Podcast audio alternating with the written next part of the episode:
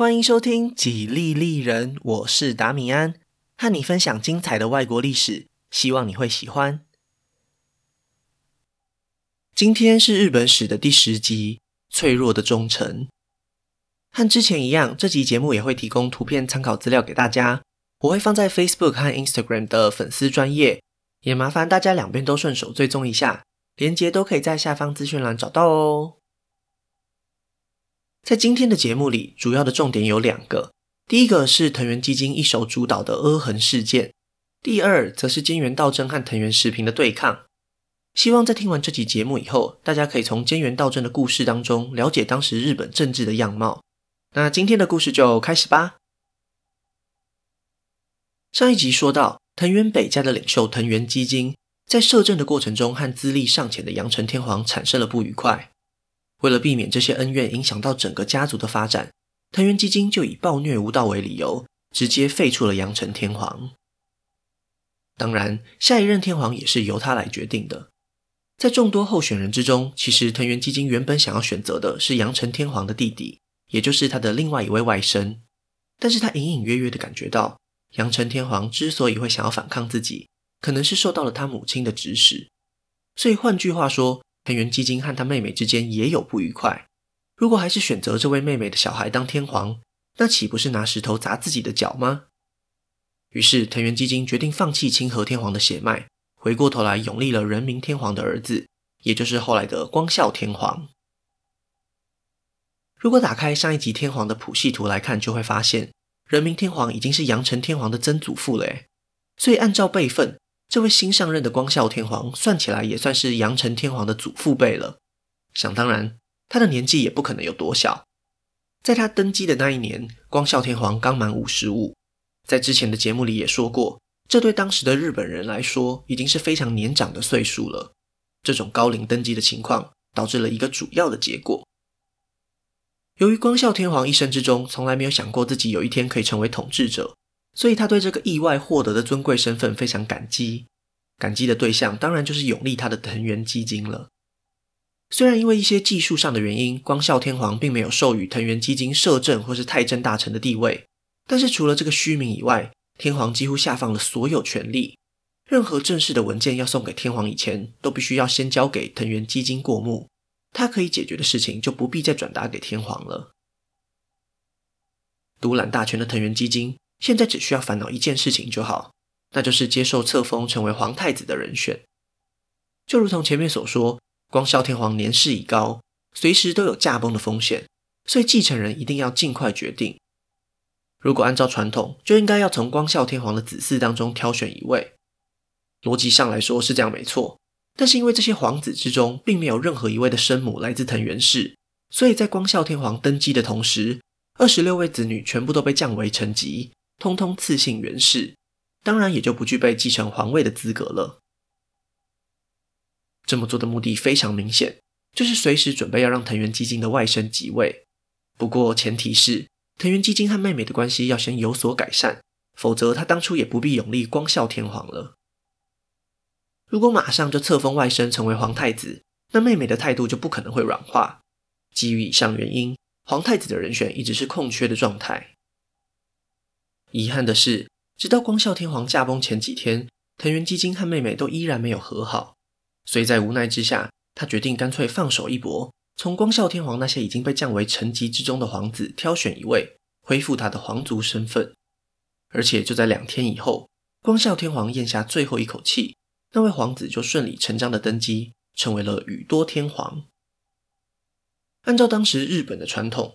新天皇登基时，前任天皇任内地位最高的几位官员必须代表辞职，等到新天皇重新任命以后，他们才可以再次行使职权。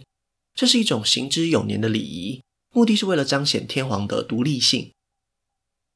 本来这也并不是什么大问题，因为通常只是走个仪式而已，大多数人都可以继续留任。而且在律令制度当中，官位和职权也都写得清清楚楚，并不会有争议。然而，在所有官员之中，权力最大的藤原基金恰好相反。虽然大家都听命于他，但是他并没有一个正式的官位。所以当政权交替时，问题就来了：宇多天皇该怎么重新任命他呢？虽然他的父亲光孝天皇曾经把大部分权力都交给了藤原基金，不过那只是一种暂时的命令而已。在光孝天皇驾崩以后，就不再具有任何效力了。宇多天皇非常明白藤原基金的面子，他还是要给的，所以他一登基，马上就下达了指令，准备要找藤原基金回来，职权也都和过去一模一样，并且还将这种特殊身份取名为关白。说穿了，这其实就是成年天皇的摄政大臣，只不过是换了一个好听一点的名字而已。有趣的是，当年的日本朝廷里繁文缛节还真不少，就算天皇亲自下达命令，大臣也必须按照传统来演一个谦让推辞的戏码。因此，藤原基金立刻就拒绝了这项关白的任命。宇多天皇当然也知道这只是在演戏，所以二话不说又发出了第二张委任诏书。没想到。藤原基金定睛一看，这张委任诏书上竟然找不到“关白”这两个字，取而代之的是一个叫做“阿衡”的官位。这下子尴尬了，因为藤原基金其实是想要当关白的，他才不想要当什么阿衡嘞。为什么呢？因为在他的亲信之中，有一位学问比较高的官员，叫做藤原佐氏。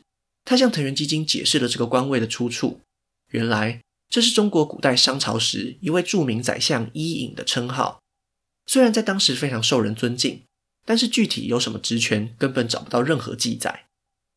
换句话说，一旦藤原基金接下了这个官位，就很有可能会失去他过去所享有的一切特权，成为一个有名无实的空壳大臣。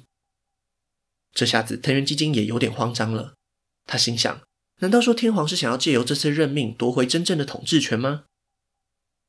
其实，宇多天皇根本就没有这个打算。那为什么还会发生这件事情呢？原因非常简单，单纯就只是天皇的手下们觉得使用古代的典故比较风雅，所以才用了“阿衡”这个名词。谁也没有想到，竟然会产生这样的误会。虽然说这只是一次用词不精准引发的争议，但是藤原基金对此还是感到非常不满，因为这封委任诏书的作者并不是什么阿猫阿狗，而是宇多天皇非常信任的老师橘广相。这个姓氏相信大家也不陌生了。他就是当年那位橘猪兄的五世孙，所以一方面他的身份还算高贵，另一方面他又有非常令人钦佩的文学底子，在当时受到许多大臣的追捧。最重要的是，他还有一个可怕的身份，那就是宇多天皇的岳父。早在宇多天皇被贬为臣级时，橘广相的女儿就已经嫁给了他，而且两人还生下了两位儿子。这样一来，其中的利害关系就非常明显了。要是橘广相的外孙在未来成为天皇，那藤原氏就会失去他们垄断多年的外戚身份了。如果现在不斗垮橘广相，那接下来的每天晚上，藤原基金可能也很难睡得安稳了。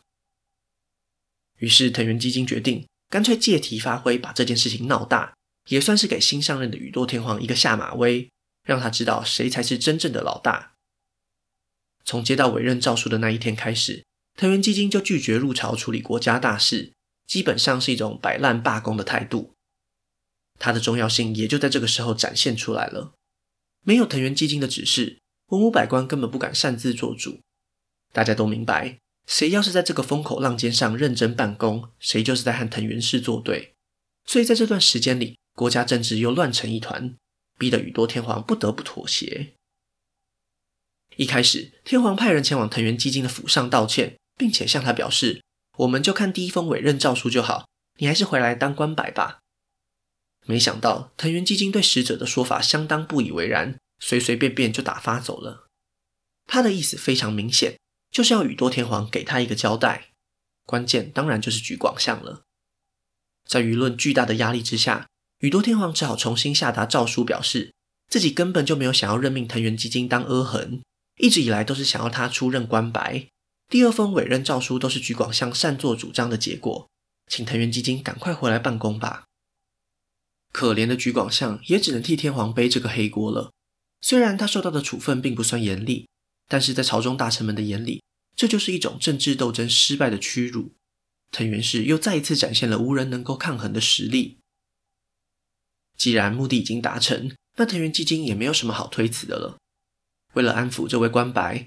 宇多天皇不仅恢复了他过去的身份地位，还迎娶了他的女儿，这件事情才终于落幕。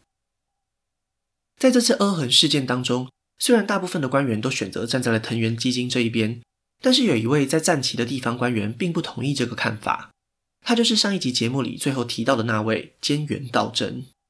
他在事件爆发以后，火速赶回平安京，甚至直接登门拜访藤原基金，告诉他实在不需要在这个名词上钻牛角尖。为什么在这种大逆风的时候，菅原道真要跳出来替橘广相说话呢？这一切还要从他的家世背景开始说起。菅原道真出生自书香门第世家，他的父亲和祖父一直都是日本朝廷之中最有学问的官员。具体来说，他们钻研的其实就是来自中国唐朝的文化经典，这是从嵯峨天皇时代就开始盛行的学术主流，也因此没有人比他们更懂中国文化的内涵了。不管是橘广相还是藤原佐氏，其实都曾经是菅原道真他父亲的学生。从这一点来看，他出面调停是再合理不过的。只可惜这件事情的本质就是一场政治斗争，藤原基金当然不可能因为一位芝麻绿豆大的小官而改变主意，所以菅原道真的努力也只不过是白费力气而已。橘广相最后还是遭到了惩处。时间一转眼就过了三年，藤原基金虽然贵为官白。但是他的人生也走到了尽头。就在西元八九一年，藤原基金过世以后，宇多天皇终于等到了一个亲政的好机会了。因为藤原基金的孩子们都比较晚出生，所以这个时候他的长子藤原时平也才只有二十岁而已。不管是从年纪、辈分，还是从政的经验上来看，都明显不足以担任官白。就算藤原氏在朝中党羽众多，也无法否认这个事实。所以从这一刻开始，宇多天皇可以自由地安排人事命令了，只可惜他还是晚了一步。当年不得已让老师背黑锅的宇多天皇再也没有弥补的机会了，因为早在一年前，橘广相就已经过世，所以宇多天皇唯一能做的，也只有将藤原佐氏贬官到东北方的陆奥国，才能够一解心头之恨。就在这个时候，宇多天皇突然想到，当年在文武百官沉默时，不是有一位挺身而出替橘广相说话的官员吗？正好，菅原道真在战旗的任期届满，回到了平安京。于是宇多天皇立刻就请他进宫促膝长谈。在几次会面的过程中，菅原道真展现了他极高的文学造诣，让天皇是钦佩有加。所以宇多天皇干脆就任命菅原道真来担任自己的秘书，也就是上一集提过的藏人头。他似乎已经把过去对橘广相的感情和期待，全部都投射到了菅原道真的身上。而这一切全部都看在藤原氏的眼里。如果大家还有印象的话，藤原北家就是因为担任嵯峨天皇的藏人头才崛起的。过去虽然橘广相也曾经担任过阳城天皇的藏人头，但是情况并不相同。因为当时所有的大小事都是交给摄政来处理，所以藏人头相对之下重要性就不是很高。如今宇多天皇亲政，当然藏人头的地位就变得重要许多了。藤原北家的新领袖藤原时平只能眼睁睁看着菅原道真步步高升，几乎每一年都会获得新的职位，俨然就是宇多天皇最信赖的大红人。然而，这种快速的攀升也很快就招来了朝中大臣的妒忌。如果他是藤原氏的成员，又或者是层级降下的贵族、局氏、平氏、源氏也就算了，今天菅原道真只不过是来自一个世世代代做学问的家族而已，又凭什么凌驾在众人之上呢？所以在西元八九四年，菅原道真迎来了第一个重大的挑战。那些眼红的官员们集体上书向宇多天皇推荐，不如就让菅原道真升任遣唐使，代表日本政府出访中国吧。这些推荐虽然表面上看起来充满了对菅原道真的恭维，不断夸赞他的汉学造诣，但是实际上隐藏的意图相当明显，就是希望赶快把他调离中央。要知道，当年的交通并不发达。这一趟外交行程至少三五年跑不掉。等到他离开日本以后，宇多天皇也势必要提拔其他的官员。这个时候，人人都有机会晋升，可以说是一个皆大欢喜的局面。当然，最开心的一定就是藤原时平了。只要计划成功，他在朝廷之中就没有任何对手。要当上官白，又或者是下一任天皇的摄政，也只不过是时间早晚的问题而已。菅原道真当然也明白。只要他一接下这个任务，他的政治生涯就提前宣告结束了。更何况路途遥远，一路上还会经过高丽海盗肆虐的日本海，能不能活着回来都是一个大问题。但是他又该如何拒绝这项任命呢？难不成公开向大家表示，我因为现在官运亨通，仕途顺利，所以一点也不想要离开平安京吗？这样的说法，就算是宇多天皇也会感到不满吧。在深思熟虑过后，菅原道真在朝堂之上给出了一个令人意外的答案，那就是现在已经不需要遣唐使了。就在众人交头接耳、议论纷纷时，他紧接着继续分析下去。大约在二十年前，也就是西元八七五年，唐朝爆发了一场规模庞大的民变，叫做黄巢之乱，波及的范围远远超过安史之乱，持续了将近九年。虽然唐朝并没有立刻灭亡。但是整个国家已经奄奄一息，失去本来应该有的活力了。如果在这种混乱的情况下出使中国，不仅使节团会冒着极大的风险，外交成果也难以延续下去，因为非常有可能在不久的将来，唐朝就会走入历史。真正明智的做法，应该是等到局势稳定，或是中国建立新政权以后，再重新和他们往来。这一番言论完美的避开他个人的私心，说的是冠冕堂皇。一时之间，众人也找不出好的理由来反驳。宇多天皇本来就不打算勉强菅原道真，现在一听还觉得非常有道理，所以马上就同意了这个建议，暂停了所有遣唐使的外交活动。菅原道真才终于度过了这一次可能要远离平安京的危机。如果从事后诸葛的角度来看，他的分析非常正确，因为十几年后唐朝真的灭亡了，中国也进入了五代十国的大分裂状态。不过，对于日本来说，这也是在文化上一个转变的契机。过去，他们总是认为最好的东西来自西方的亚洲大陆，不管是科技、宗教还是政治制度，都只是持续不断的模仿而已。一旦切断了和中国的密切往来，日本人也只能专心发展自己的国风文化，反倒形塑了更有特色的社会样貌。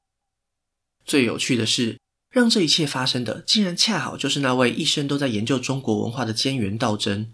实在是耐人寻味。当然，这一切都还需要很长时间的发酵，而且也不是本节目聚焦的主题。所以，眼下最重要的事情，还是回过头来关心菅原道真的政治前途吧。在拒绝出使中国以后，就再也没有什么事情可以挡得住菅原道真了。虽然同一时间，藤原时平也在一点一点累积着实力，但是如果不看家世背景的话，很明显，菅原道真还是更胜一筹。最根本的原因就是天皇可以完全信任他，背后的逻辑是这样的：对菅原道真来说，他能够有今天的地位，完全就是靠着宇多天皇的提拔。没有了天皇的支持，他就什么也不是。所以他和皇室之间就是一种互相依赖的状态。相较之下，藤原时平的家族成员遍布整个日本，不管是在中央还是地方上，都有许多官员在支持着他。这种差异才是菅原道真一路飞黄腾达的关键。然而，就在一切看起来都非常顺利的时候，菅原道真得知了一个天大的坏消息，那就是天皇竟然想要提前退位。这个时候的宇多天皇才刚满三十岁，而且他既不像平成天皇体弱多病，也不像庆和天皇被权臣架空，实在很难判断他为何在这个时候做出如此重大的决定。而且，就算菅原道真再三拦阻，也依然改变不了天皇的决定。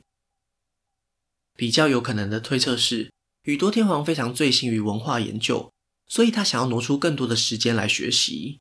而且他认为，就算把国家交给儿子，也有菅原道真帮忙辅佐，不至于出什么乱子。要是真的发生变化，他也依然能够以上皇的身份来影响政治。虽然从后来发生的事件来看，宇多天皇实在是太天真了。不过，人家毕竟是天皇，最后还是由他说了算。西元八九七年，宇多天皇交办给他的儿子醍醐天皇，同一时间也把自己的妹妹尾子内亲王嫁给了这位刚登基的儿子。由此可见，宇多天皇其实是有意想要让未来的天皇可以摆脱外戚的影响。只可惜，虽然尾子内亲王成功怀孕，但是在生产的过程中不幸难产而死。宇多天皇的期望也就这样跟着一起埋进土里了。在这边也必须暂停一下，好好来分析现在的情况。首先要说明的是醍醐天皇的血统，他的母亲虽然来自藤原氏，但是如果用现在的亲等来计算，藤原时平也只能算是他的七等亲。这种模糊的血缘关系，就是宇多天皇选择他成为接班人的原因。然而，藤原时平看准了尾子内亲王过世的这个时机。将自己的妹妹送进宫里，所以又再一次获得了外戚的入场门票。另一边，如果大家还有印象的话，前面曾经提到过，宇多天皇很早就娶了橘广相的女儿，他们两人生下的皇子之中，还有一位齐世亲王成功存活到这个时候，宇多天皇对他也是充满期待，所以就在退位以前，指派菅原道真成为他的老师。假如醍醐天皇真的不幸发生什么意外，在还没有子嗣的情况下，就可以让这位同父异母的弟弟来接下国家的重担。本来这样的安排也是一番好意，然而对菅原道真来说，这却是包裹着糖衣的毒药。为什么这么说呢？因为菅原道真一直以来都和橘广相的家族非常友好，而且还将自己的女儿嫁给了这位骑士亲王。如果未来他能够顺利登基，那么菅原氏就有机会摇身一变，取代藤原氏成为显贵的外戚世家。橘氏和菅原氏也将会一起飞黄腾达。不过想当然，伴随着高报酬的永远都是高风险。藤原时平又怎么可能会坐视不管呢？就在醍醐天皇登基后不久，藤原时平被拔擢成为左大臣。虽然当时在朝廷里已经没有任何人比他的地位更高了，但是菅原道真频繁进入宇多上皇的住所，还是挑起了藤原时平的敏感神经。在这对君臣会面的过程中，菅原道真除了和宇多上皇畅谈诗词歌赋以外，也讨论到了如何强化皇权、削弱士族的办法。这些互动往来都直接威胁到了藤原氏的地位。而且不仅如此，就在几次会面以后，宇多上皇还运用了自己的影响力，让菅原道真也升官成为右大臣，地位仅次于藤原时平。这种想要制衡藤原氏的企图实在太明显，最后终于替菅原道真引来了巨大的灾祸。压垮骆驼的最后一根稻草，就是宇多上皇在这个关键时刻竟然选择了出家。当他完成一连串的佛教仪式以后，和暗潮汹涌的朝廷距离又更远了。他接到消息的速度往往慢了别人好几拍，对政治局势的掌控力也下滑了不少。而这一切，就是菅原道真的政敌们等待已久的时机。一旦少了宇多上皇的保护，菅原道真就只是一位脆弱的老学者而已。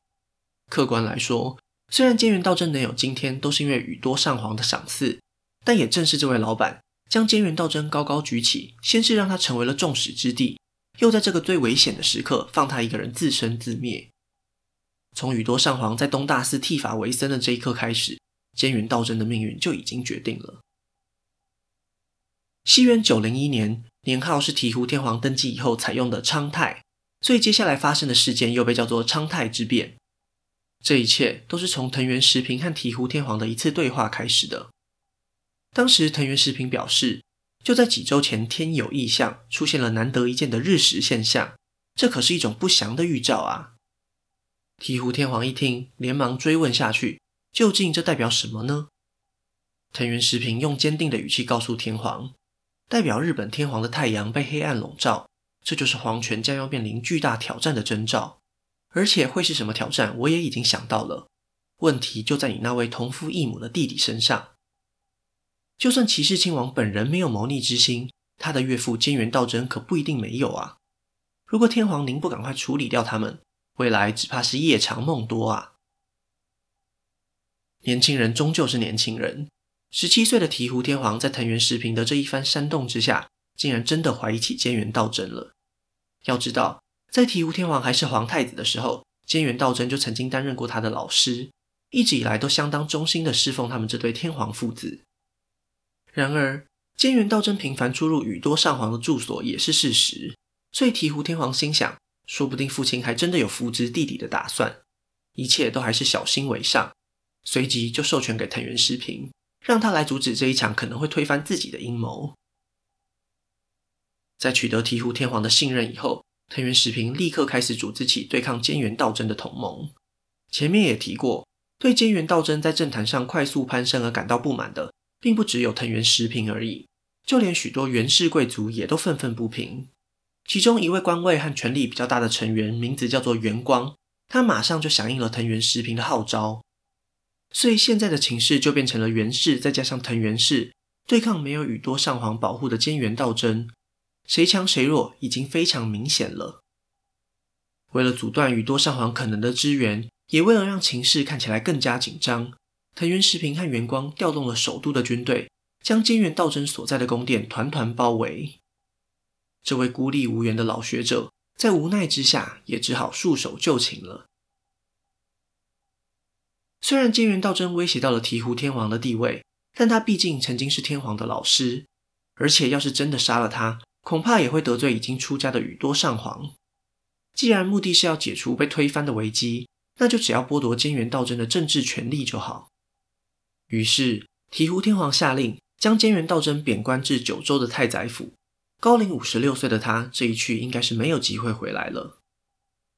在准备出发的这段时间里，虽然菅原道真也曾经写信向宇多上皇求救，但是不知道是这封求救信传递的速度太慢，还是宇多上皇犹豫了太久，最终并没有起到任何的效果。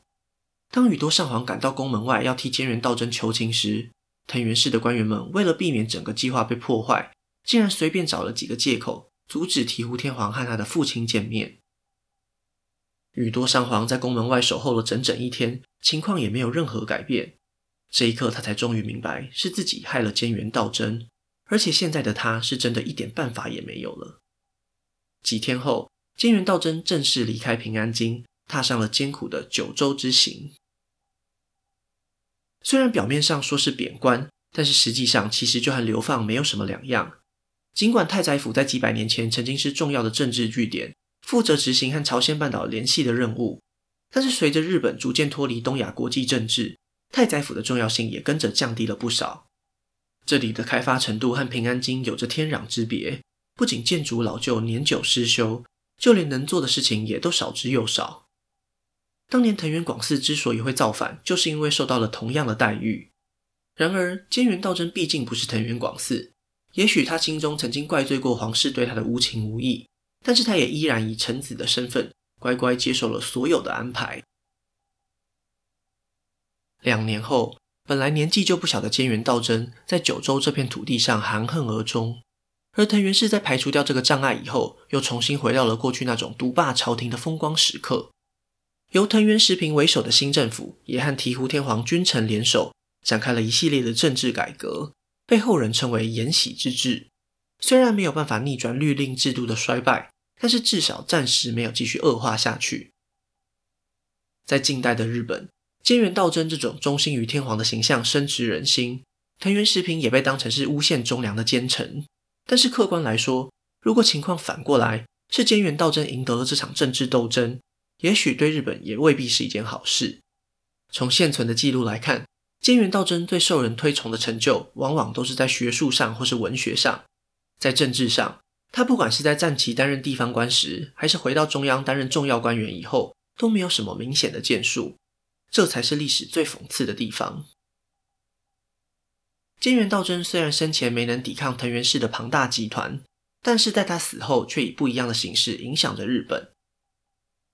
西元九零九年，正值壮年的藤原时平意外过世，相信大家应该已经猜到人们会怎么说了。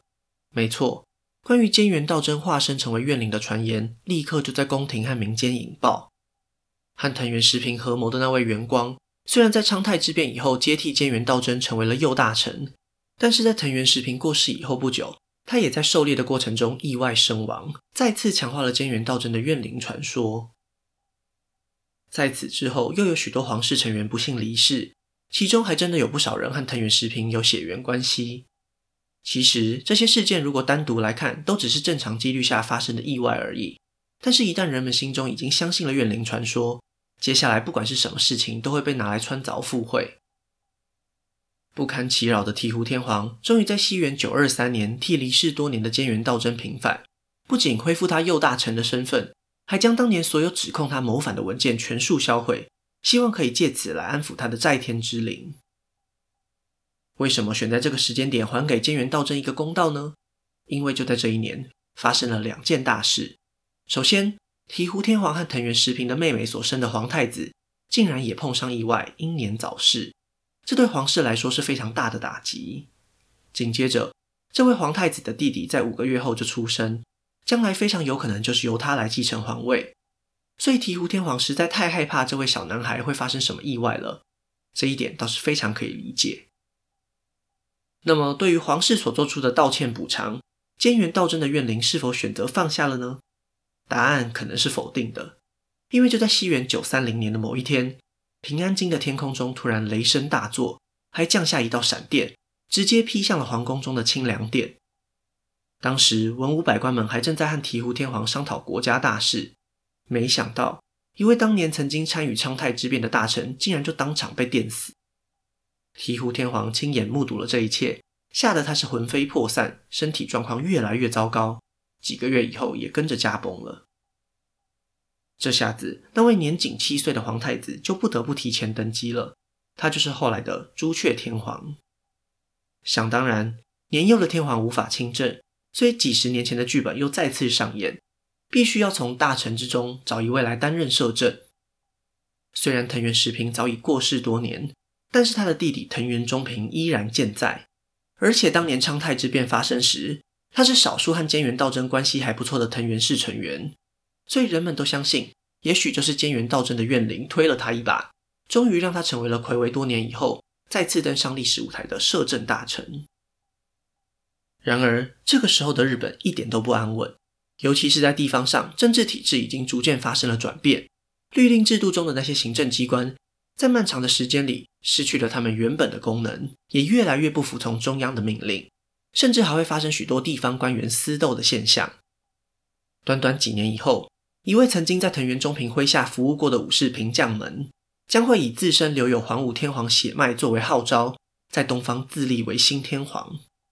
就这样，平安时代前期最大的一场叛乱即将爆发，源平两大武士集团也将首次登上历史的舞台。那今天的故事就先分享到这里，下一集我会继续分享更多属于日本的故事。如果喜欢我的节目，可以顺手按下关注或追踪，也拜托大家到 Apple Podcast 和 Spotify 帮我评分留言，这会对节目有很大的帮助。另外，如果想要透过行动支持我继续制作节目，在下方资讯栏也可以找到小额赞助的连结哦。